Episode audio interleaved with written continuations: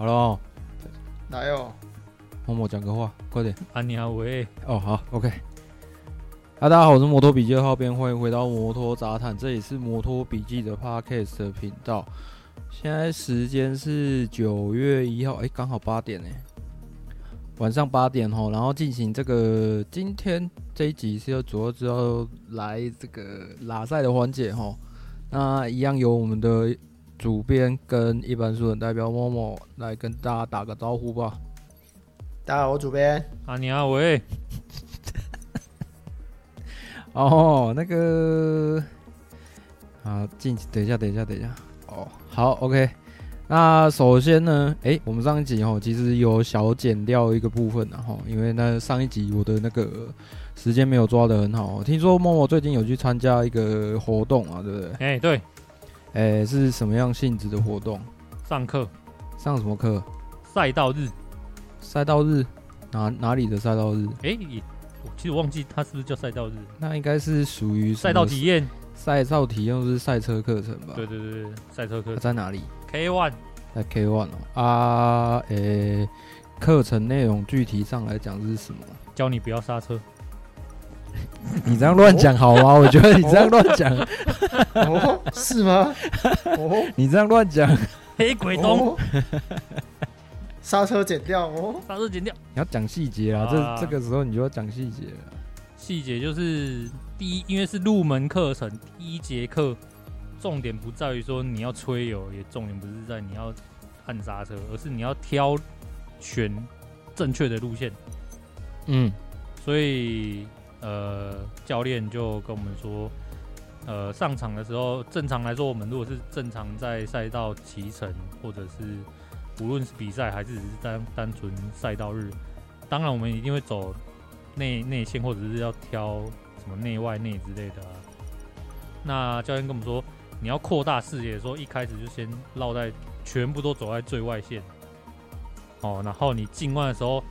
也要确实的做好摆头的动作啊，因为这样就是我们说眼睛看到哪里，哦，我们车子就移动到哪里嘛，对不对？所以要做好正确的摆头动作，然后去搜寻哦，看好你的视野，把整个呃路弯的整个路幅都要看看清楚，那你就可以去挑好你的路线。啊，所以第一节课其实就是告诉你要挑选路线，那也不要说哎吹有吹太重，然后所以尽量说。呃，油门是持续稳定的就好，然后但不要刹车，不要所谓的拼刹车，就是就是顺顺的过弯，用回油的方式过弯，然后挑选好路线之后，教练跟我们说，你只要记得这些，然后等你熟练了之后，你会发现你进弯的时候，你的视野会很宽阔。那我们那天上课啊，从早上早上才早上好像两节吧上去。然后第一节还在学习说我怎么只靠回油，然后顺顺的入弯出弯，啊出弯当然要补点油门嘛。那但是主要是要摆头看路线。那第一节课还在调整，第二节课也在调整。但下午开始，下午第三节、第四节的时候就会发现，就是每次下呃下课之后，教练就会跟我们讨论嘛。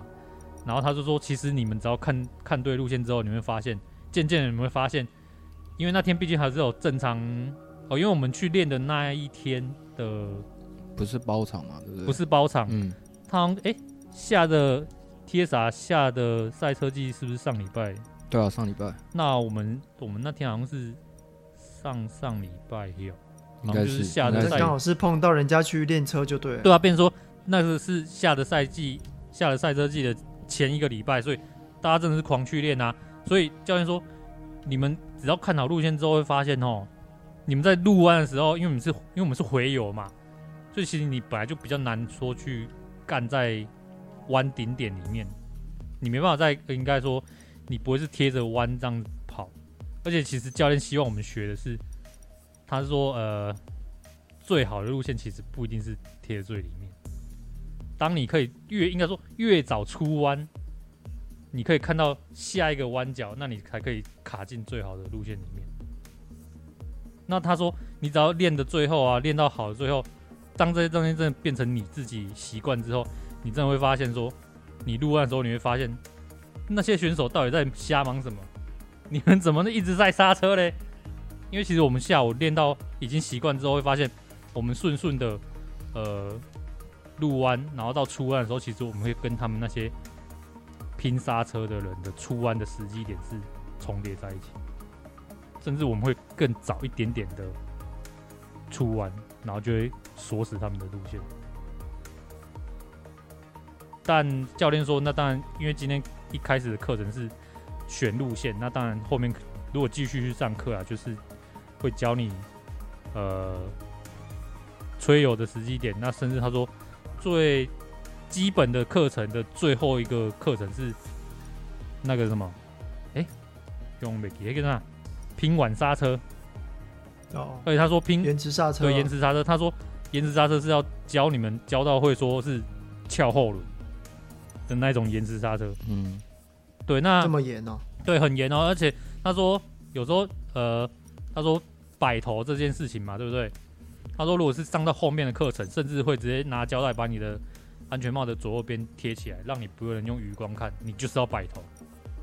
对，那教练他有说，哦、他有说他其实这些课程，甚至在极限啊，他其实主力都在台北，应该说北部啦。那他说极限那北部那边有很多素人骑士，没有在参加比赛，那也没有说去参加什么。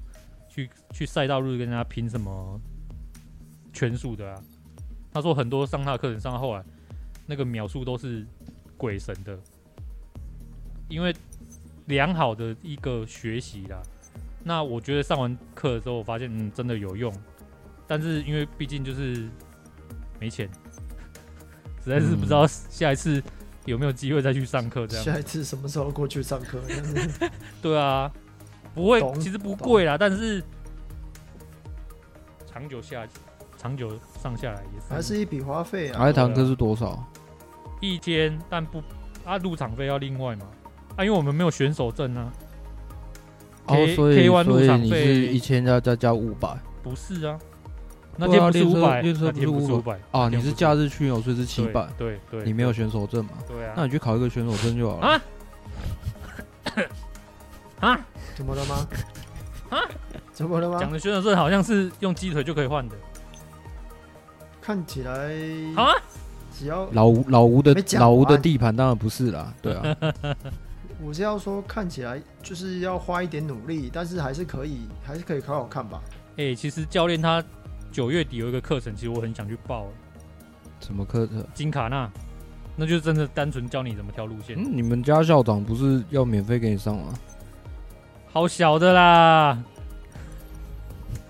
他是不是一直在好小你啊？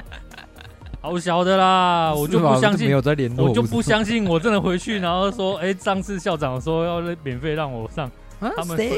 陈忠明 啊？谁？我也屁了，你讲出来，有什么好不能讲的？对啊，他答应你的不是吗？那就可以讲嘛。哎呦，不然不要这样子啊！但是那个教练他说，这个金卡纳课程哦，上完之后可以拿到那个选手证，金卡纳选手证，对啊，哦，金卡纳选手证是什么？FIM 的，哦，中华赛车协会发的吗？嗯，对，好像应该是吧。教练是中华赛车协会的，我觉得有点值得。嗯，对，但我没有车靴，我没有手套。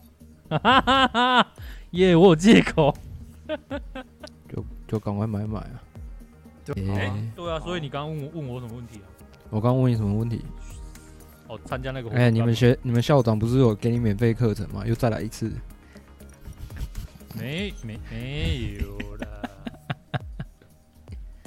有了就可以换啊！赶快去换啊！换一换好不好？哎、欸，但其实，哎，那天上的教练课，那个薛教练啊。他也有上过加州赛车。我们主编也姓薛，不一样薛哦，这么巧，不一样薛。嘿，然后嘞，然后嘞，人家 A 组 A 组 NSR，他也是有去加州赛车学校，是不是？不是不是，他们是上台湾来的，他们加州赛车学校来台湾开课。他说那个他那天有分享啊，嘿，初阶第一次他去上课的时候，应该就是初阶课程，初阶。七万块，然后后来他好哦，他他什么？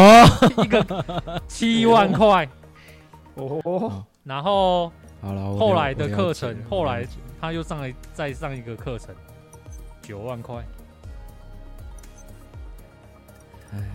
如果好，教练呢？好，怎样？如果这样子，他那个个个人的社群平台上面这么努力放送，我相信应该是很难推了。对啊，没有错，对啊，对啊是应该要常常 PO 了，然后这样我就可以。以体谅他，然后那个什么，因为真的太，因对为真的蛮啊，贵的。因为真你真的学了这些，那你要收回回本。那因为哦，那天教练他有说啊，其实正确的应该说正常来说，他们教课应该是，他说他一开始嗯，在做教学的时候啊，也是什么，可能一次来就是，哦，他好像哎、是不是说什么在大鹏湾里办过还是什么？我忘记了，应该说我忘记他在哪里办过啦。但是他说一开始的课好像就是这种一来一整天的课程，然后可能收个三五千，所以要教你很多东西嘛。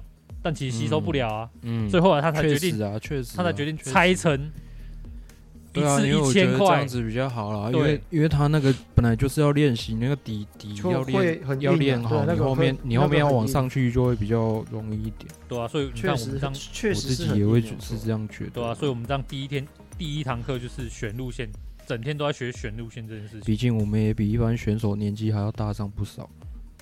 嗯，嗯，对啊，没错，嗯我们已经不年轻了。我那天车速应该是场上最慢的吧，骑骑数场上最大，圈数场上最慢，其中几个。好哦，然后接下来哦，那个主编，你冲刺赛跟新闻导读哪一个要先？好啊，哎、我要插一个东西，哎，你要插什么？我那天就有问，因为早上第二节下来，然后就是一样是讨论的时候，然后我就问教练一个东西，我说教练为什么右边都很难下去，右边为什么都有心魔？教练讲了一个真的是绝对是真真理的东西，因为他说多数人的左脚是支撑脚，所以左脚很好下，左边的琴脚很好下，因为你撑得住。那你人人就会觉得很安稳，所以他说多数人右边都比较难下，而且他说多数人你你你说哎、应该说就算是已经是很强的选手，你看他右边的动作，他在右琴的时候的动作也是会怪怪的。不过这个应该是不不不不没有没有包括什么 GP 级别的车手啦，应该是没有啦，对吧、他说为什么右边有心魔，通常是这样子，哦，因为。支撑脚，人的支撑脚多数是左脚。对对对对，那天恍然大悟，恍然大悟。对，学到一些很奇怪的冷知识。对啊，啊，主编你决定好了吗？那就冲刺赛啊！好，那冲刺赛就你讲一下。哎、嗯欸，还要再还要再那个吗？你规则快速带一下好了，好不好？好啊，我。跨级的哦，看我那个时候放哪去了？就是目呃，明年明年呢，就是 MotoGP 他们会推出啊、呃、新的新的赛制，在 MotoGP 来说是新的赛制，但是在其他的那个呃比赛啊，例如说 F1 啊，或者是说或者说那个 WSBK 啊，他们其实是已经像 WSBK 已经推了两年了。那我们都知道说，MotoGP 跟 WSBK 其实是同一个，都是 Dorna 旗下的那个比赛嘛。那现在 Dorna 就看说，WSBK 推冲刺赛其实也蛮成功的。现在的话，他们也把这个冲刺赛引进到 MotoGP 里面。现在呢，在从二零二三年开始啊。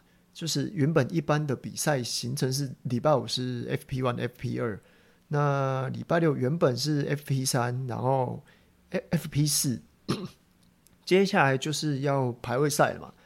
那礼拜天就正赛，可是这个冲刺赛一一引进的话，就它这个赛程就会有点改变。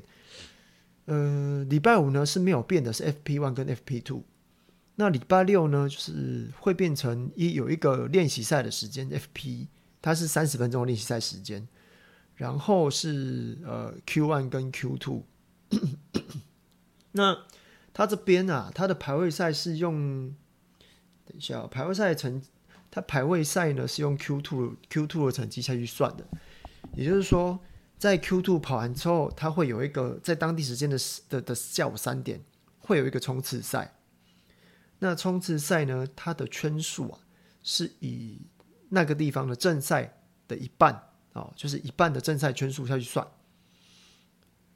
比完赛呢，也有也有积分。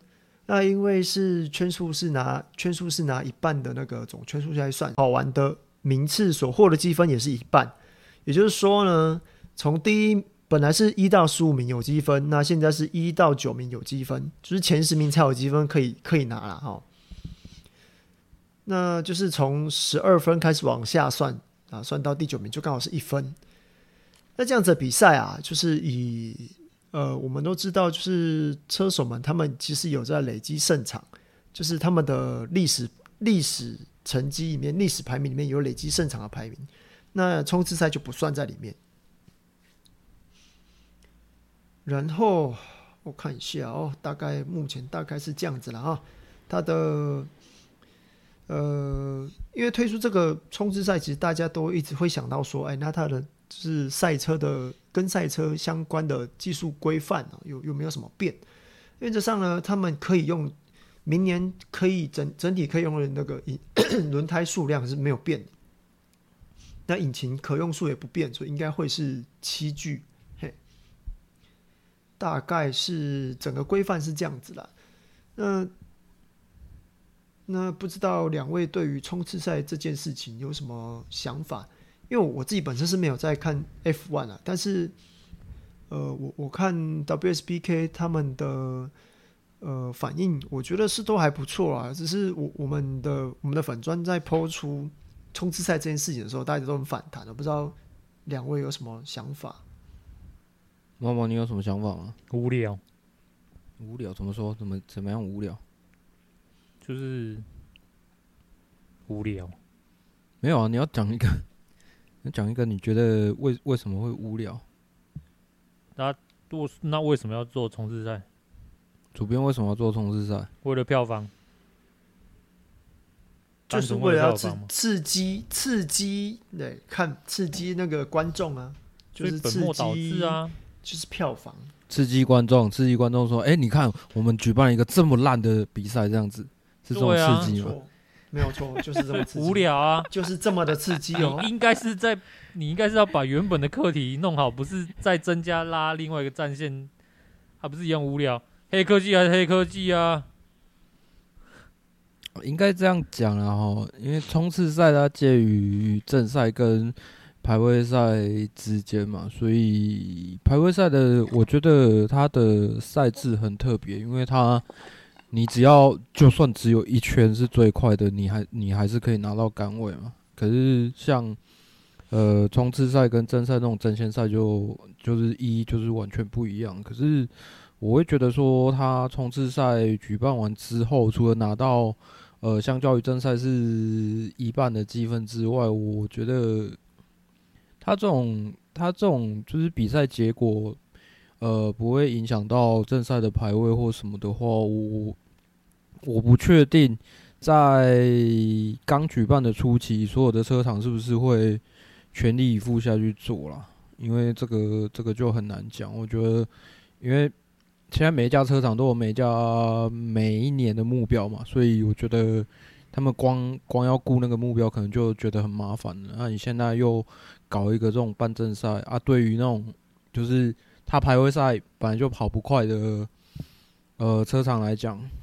他可能在冲刺赛可能也得不到、占不到什么便宜啊。那举个例子来说，像 b r a n b i n 的这种车手的话，我觉得，毕竟正赛时间比较长嘛，他可能可以在正赛哦拉拉回一点名次。可是如果像冲刺赛那种，他排位本来就不好了，那冲刺赛时间又短。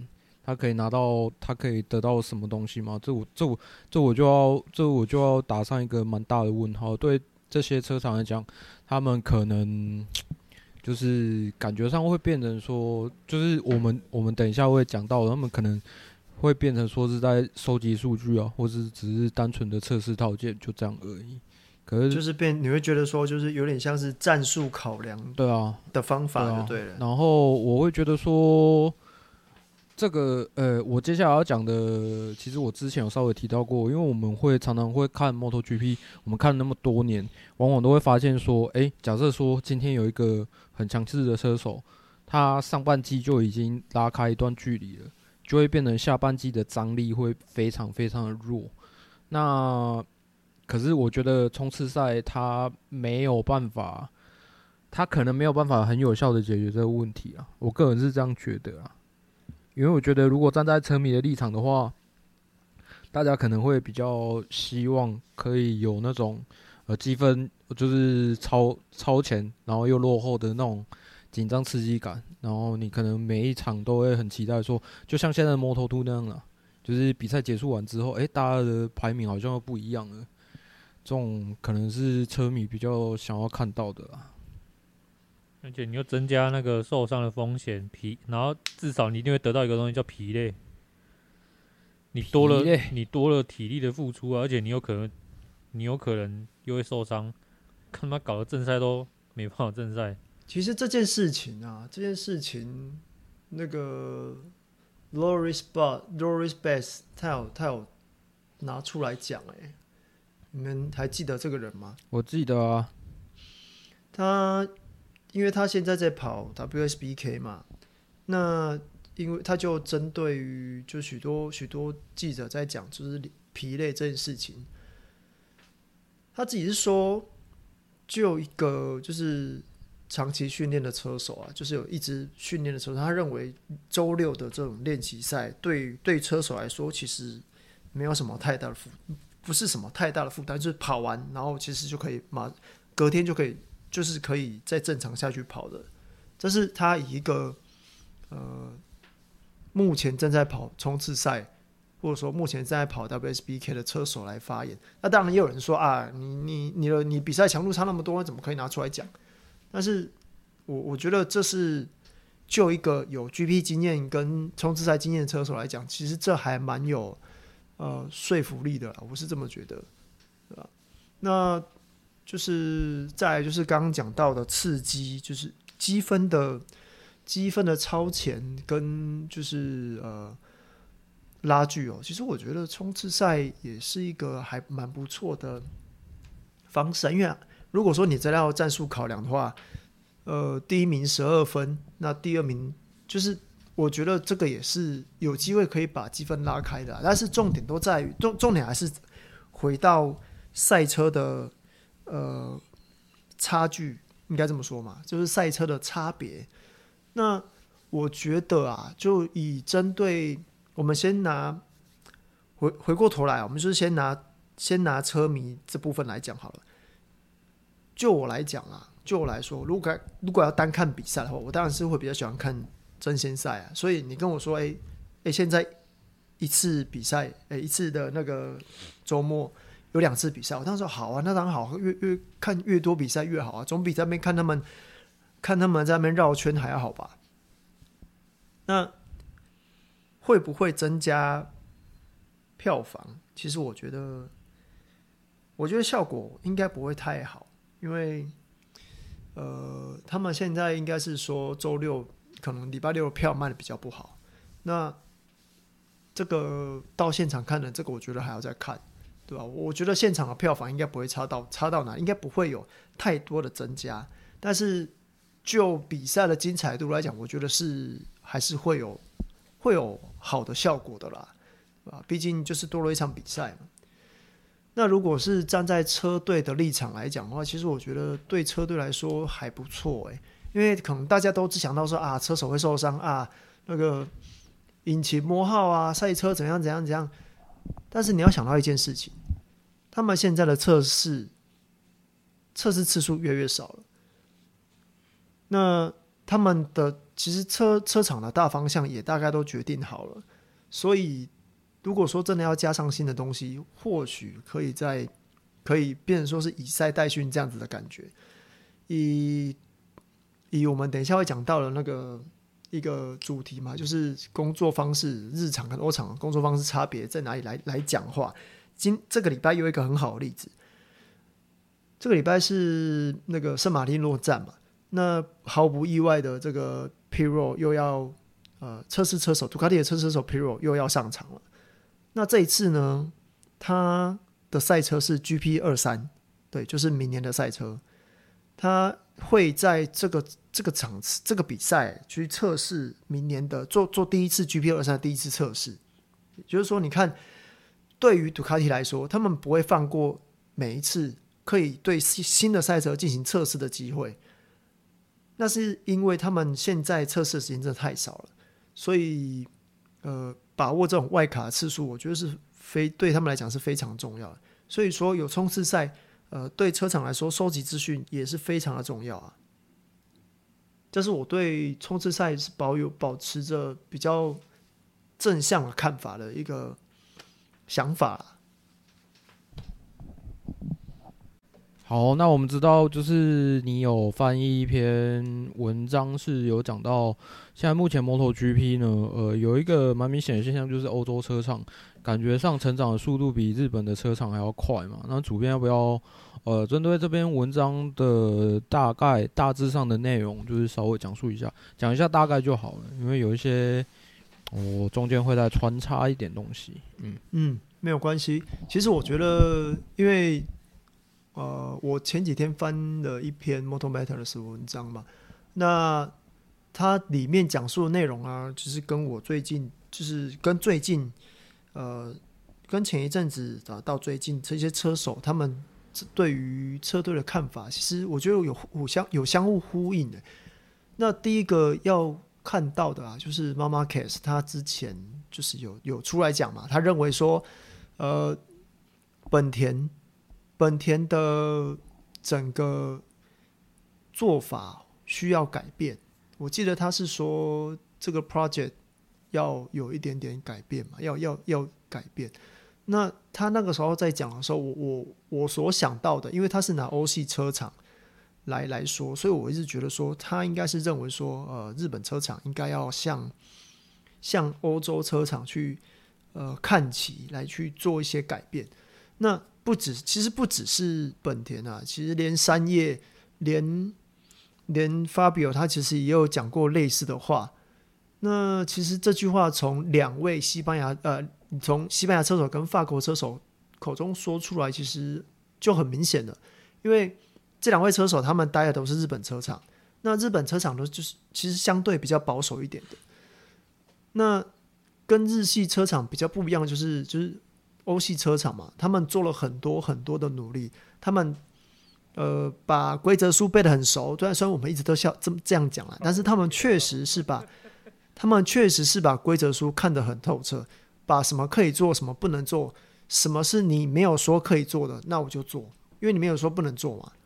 这样听起来很拗口，反正就是他们会尝试去做呃规则上面没有讲到的事情，而且是利用在比赛的时候，可是他们会用。任何时间，不论是测试，不论是呃比赛，他们会用到他们呃可以用的时间，都拿来做测试。那为了要做到这一点，欧系车厂他们就必须要多放一点呃车车队，才能够收集数据嘛。所以我们才看到今年杜卡迪他弄了八台车在场上嘛。那 Aprilia 他们也准备明年推出卫星车队嘛。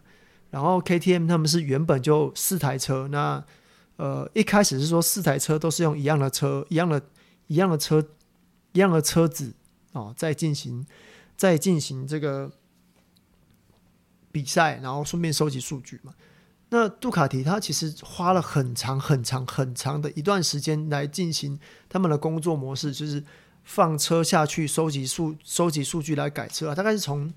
呃，开放组那个时候在二零一五那个时候，二零一四、二零一五那个时候就开始做这件事情，所以他们这个方针他们执行了很久。那从那个时候到现在，其实也大概快过了七年到八年。那二零二二年，应该应该说二零一九年开始，整个杜卡迪就起飞了，可以这么说啊，就整个杜卡迪就一直在拼世界冠军。虽然说到后面都没有，都是被被日本车厂拿走嘛。那 Aprilia 跟 KTM 其实我觉得他们都看在眼里，所以他们才会想要多放一点，或者多收集点数据。我们以 KTM 来讲哦，他们一样是四台车，那不过他们比较贪心，他们是几乎每一场比赛都有新东西，都有新东西可以测，这样会变成说，呃，我这台车子我测了很多东西，但是我没有一个呃基准点在，我没有一个好的基准点在那边。如果我有一个好的基准点在那边，那我到每一个场地去，我只要稍微做针对那个赛道环境，针对天气状况去做调整，那 KTM 就 R416 就会变成一台很好很好骑的赛车。杜卡迪现在是这个样子，他他们呃，Bagnaia 他现在就是他有一个很好的 base，他只需要去进行微调。不用不用做太多的大改，他只要去进行微调，就可以跑出很好的成绩。我觉得 KTM 他们想要往这方向走，但是就是做了有点太超过这个。我觉得明年应该可以稍微收敛一点。那 Aprilia 呢？他明年明年有新的卫星厂队嘛？他一样，呃，两个两个卫星车手其实是直接跟 Aprilia 签约的，所以这四个应该都可以称为 Aprilia 的厂队车手。那就看说。因为明年 apria 他们是没有特许规定的，所以会变成说，我我其实有点害怕 apria 明年会变得跟呃今年 KTM 一样有点迷失，但是呃这个也说不准啊，就是只能够继续看下去。那回过头来来讲，日本车厂，日本车厂他们比较呃局限比较多，呃以以本田来讲啊。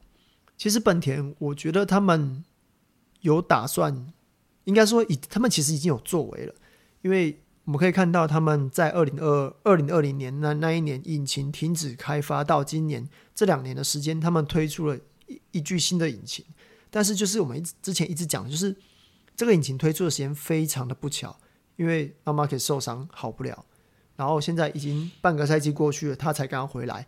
所以这台赛车它的回馈是非常少的，但是我也不知道为什么他们没有在二零二零到二零二二之间，就是多做一点测试，多做一点啊、多对这个赛车进行一个测试，这样可以多收集点数据啊。就算你的正式车手没有办法没有办法骑，没有办法跑，那也应该也可以参加测试，去去对于赛车去做一个回馈。那相反的。三叶就比较，雅马哈就比较比较呃，该说糟糕嘛？因为针对三叶来讲，以以本田他们还是都是会拿最新的就是车子给给其他人用嘛，但是三叶他们就是一定就是拿旧的车子。那这样子，其实你的数据就有差别了。从之前到现在，M1 的状况，嗯，都不算是特别好，因为都都大概只有厂队。厂队会拿比较多积分嘛？那你的厂队跟卫星车队的版本又不一样，你就又很难去互通。就是你拿我们拿二零二一年那一年，Fabio Quartaro 跟 Morbidelli 两两两两人的车来比，其实就又不一样，对吧？所以我觉得他们。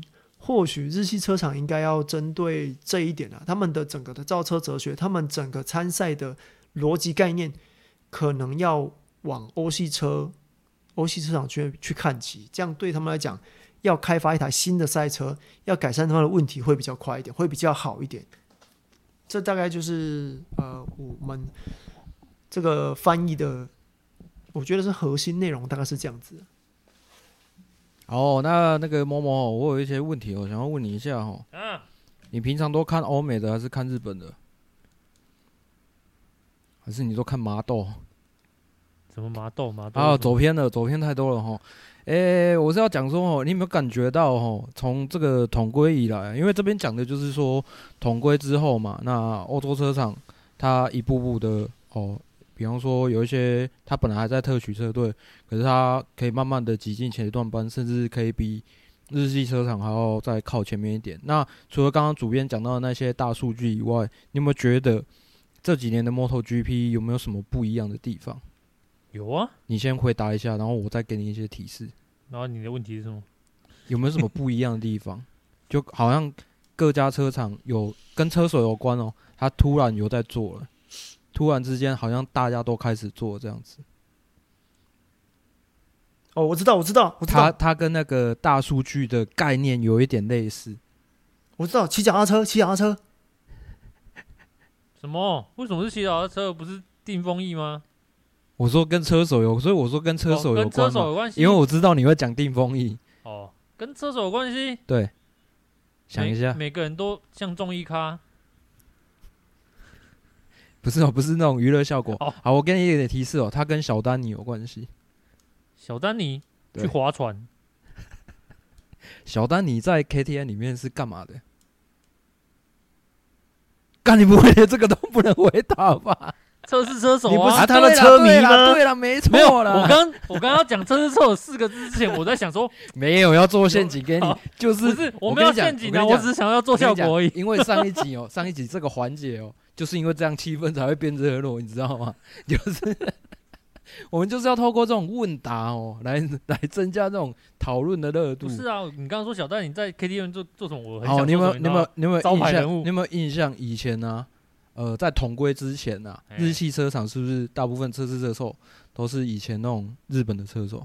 对啊，对不对？叫他们上来啊。对啊，啊，突然之间，你有没有发现，其实现在现在都找一些呃欧洲人哦，过气车手，对对对，Coco 球，近期的退役车手啦，不要这样，Coco 球。就是近期的退役车手，欸、对对，他有退役吗？啊你，你你觉得你觉得如果日系车厂找这些欧洲车手会有什么问题？他们不会讲日文呢、啊？哎、欸，没错吼，那这个就是、欸、我是我是在说好，没有错，没有错。其实你讲的是事实，你讲的就是对，是你讲的就是是啊。可是日本车厂他们不是在那边都也是都是欧美人士吗？呃，应该是这样说吼，因为啊，打造赛车的呃，三叶是欧洲吗？哦、还是也是日本？三叶都是母厂，三叶母厂对啊，他们打造打造赛车还是日本的工程师嘛，对不对？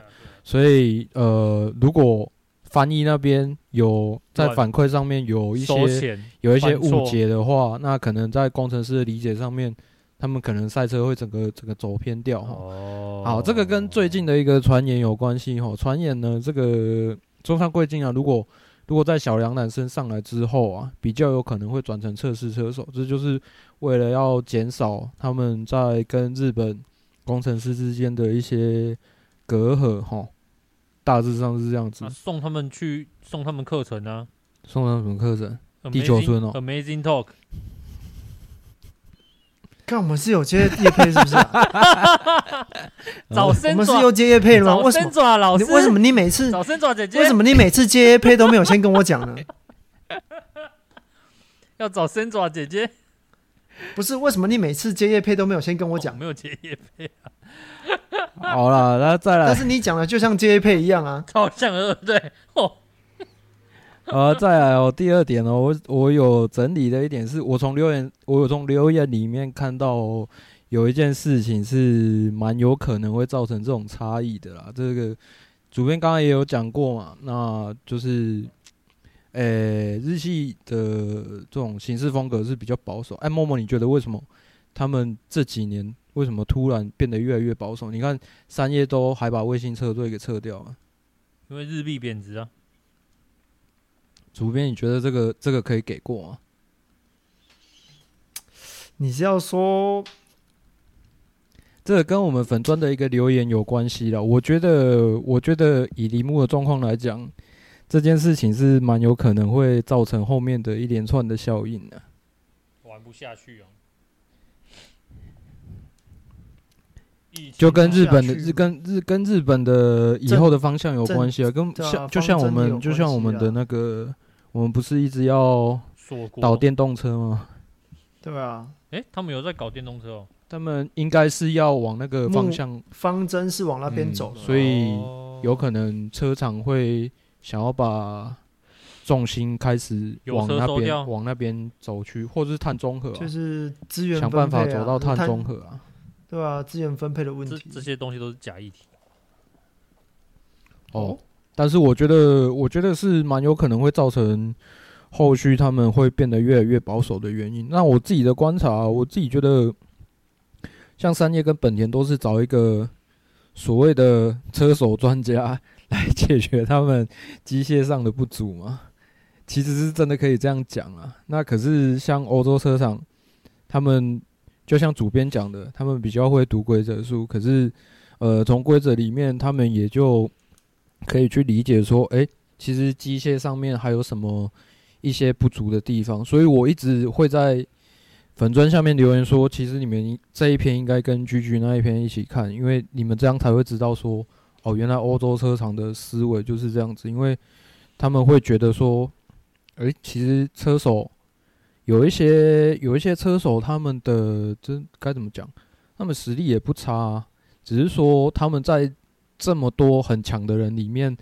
没有办法，没有办法爬到很前面嘛。那其实你们、啊、呃句句的想法是说，那是不是可以让他们呃多透过一些车上科技的东西哦，让车手多做一点事情，可是可能可以让他的单圈达到就是很好的改善空间这样子。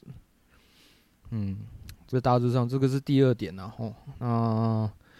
也就是说，从高层从高层的现在目前来看，这个日系车厂有可能会因为他们当地的一些法规啊，开会开始把重心摆往电动车市场，这个也说不定啊。那已经输了，这有可能会造成这个，我不知道落差会不会越来越大。可是就是看后面这几年他们呃这几家车厂他们自己怎么想的哈。那就是已经注定他们要输了。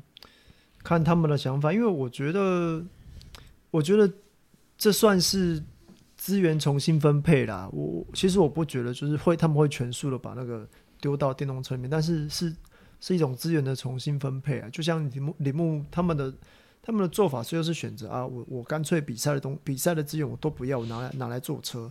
那可能三叶跟本田会有他们自己的想法，也不一定。好吼，那哎，两位有看过那个吗？妈妈 case 跟 HRC 拍的第一支影片啊？没有，什么意思？我有看到，但是没有去看。诶，其实主编刚刚好像有提到了吧？他的开头，他的开头我很印象深刻，就是说，他说其实一个团队里面人跟人之间哦，就是。要多碰撞，要多方接触啦，就是不管、嗯、不管是好的事情或是坏的事情，就是消息的流通、啊，对啊，你都要就是想办法传达给传达给大家知道这样子。然后，呃，我从这个这篇文章里面呢、啊，我有看到欧洲车厂跟这个日本车厂里面哦，这个我觉得也是我我刚才没仔细听主编是不是有带到这个部分，但是我觉得。我觉得从我们日常生活中哦，就比方讲我跟某某之间的差异好了，怎样？我们之前有讨论过这个赛道的问题，哦，当然，当然有部分有部分是我们自己在自己在拉干的而已啦。就是说，某某某某会觉得说，哎，我应该一切都要准备好，然后我再再去跑赛道，对吧？可是可是我的想法就不不太一样，我会觉得说，我会觉得说，因为因为我自己的目标是，因为我们再怎么样都不可能跟那些。已经跑很久的车手，你不可能一、嗯、一夜之间突然就临阵误招，有没有？单圈快一个十秒，那不可能的事情嘛。所以其实基本上你应该是赛道还是要跑了，然后就是从中再去获得一些经验，然后再把自己的基本功慢慢的追上去，这样就好了。然后，可是你有一个你有一个短程目标，这样就可以了。那我觉得欧洲车厂目前在做的。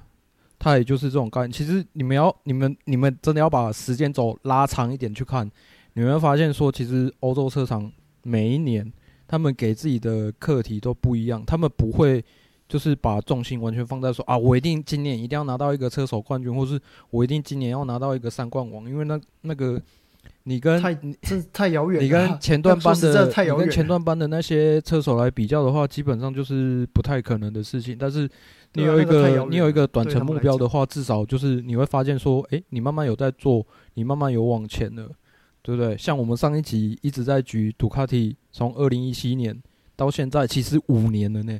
他们五年了才才搞到现在这样子，诶，对不对？啊，现在这个测试的日程又缩得更短了，也就是说，你要你要你如果想要超掉杜卡迪的话，是要花更多的呃时间跟对啊，对特特别是你如果是日系车厂目前那种还要多方去传达呃你的想法跟讯息的话，那我觉得那个那个时间上应该会拉到比较比较久一点。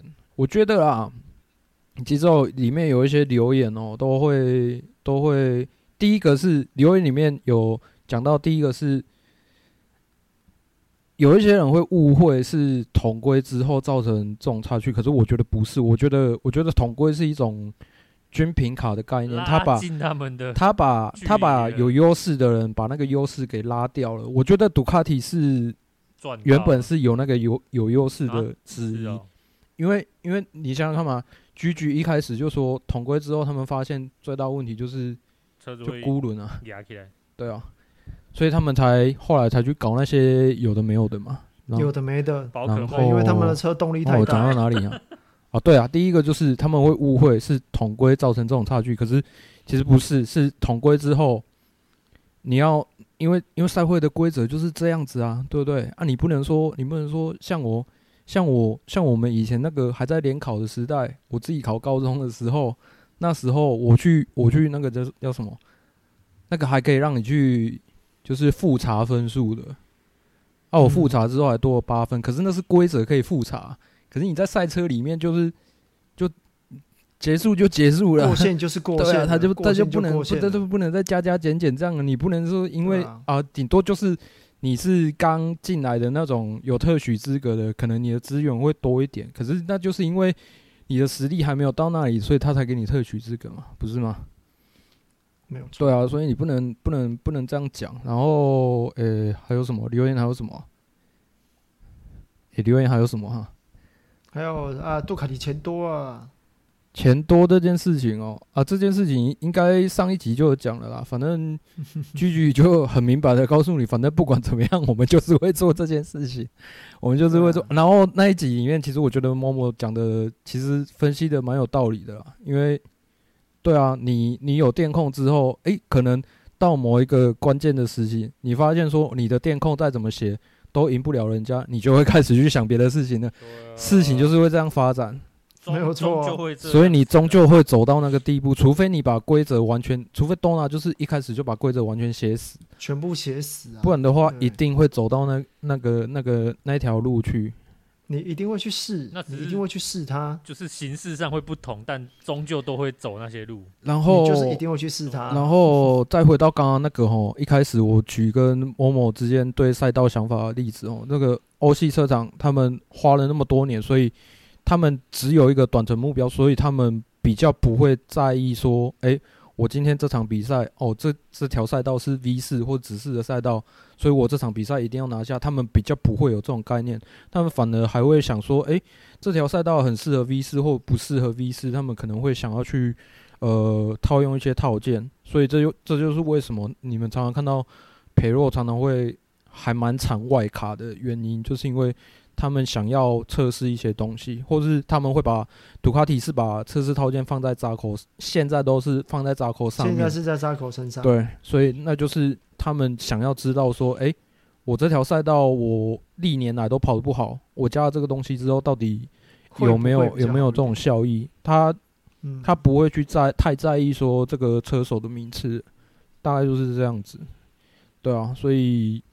可是像日系车厂，因为他们，我觉得他们把他们的扛棒看得太太重了，所以他们比较没有办法去接受失败这种事情。我一定要赢，对，我一定要怎样？对啊，然后车子一定不能出事嘛。嗯，就至少不要有什么，我一定要跑完，一定要重大，不可以有对啊，不要有重大的故障之类的啊。不过这几年我一直。我一直看到本田，一直看到本田一直在海上哦，我心里也是蛮复杂的。不过我觉得就是你的车子没有故障，但是你的车手故障了，都故障了啦，溥仪也故障了。诶，他本来就故障的。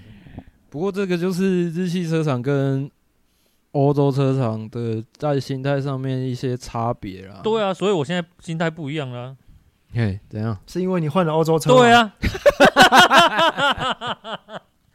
我之前说没有准备好，是因为我觉得小啊还没改好，没办法下赛道。改了半天之后，突然觉得啊，不行，换台车哦。因为因为改坏了，没有没有没有，他因为他他改坏了，所以他打算。哎、欸，这怎么改？好像不行哎、欸，不行哎、欸，我们换间车厂、听起来怎么好像某个车手的想法啊？这啊这这这这车厂不行，我要换车。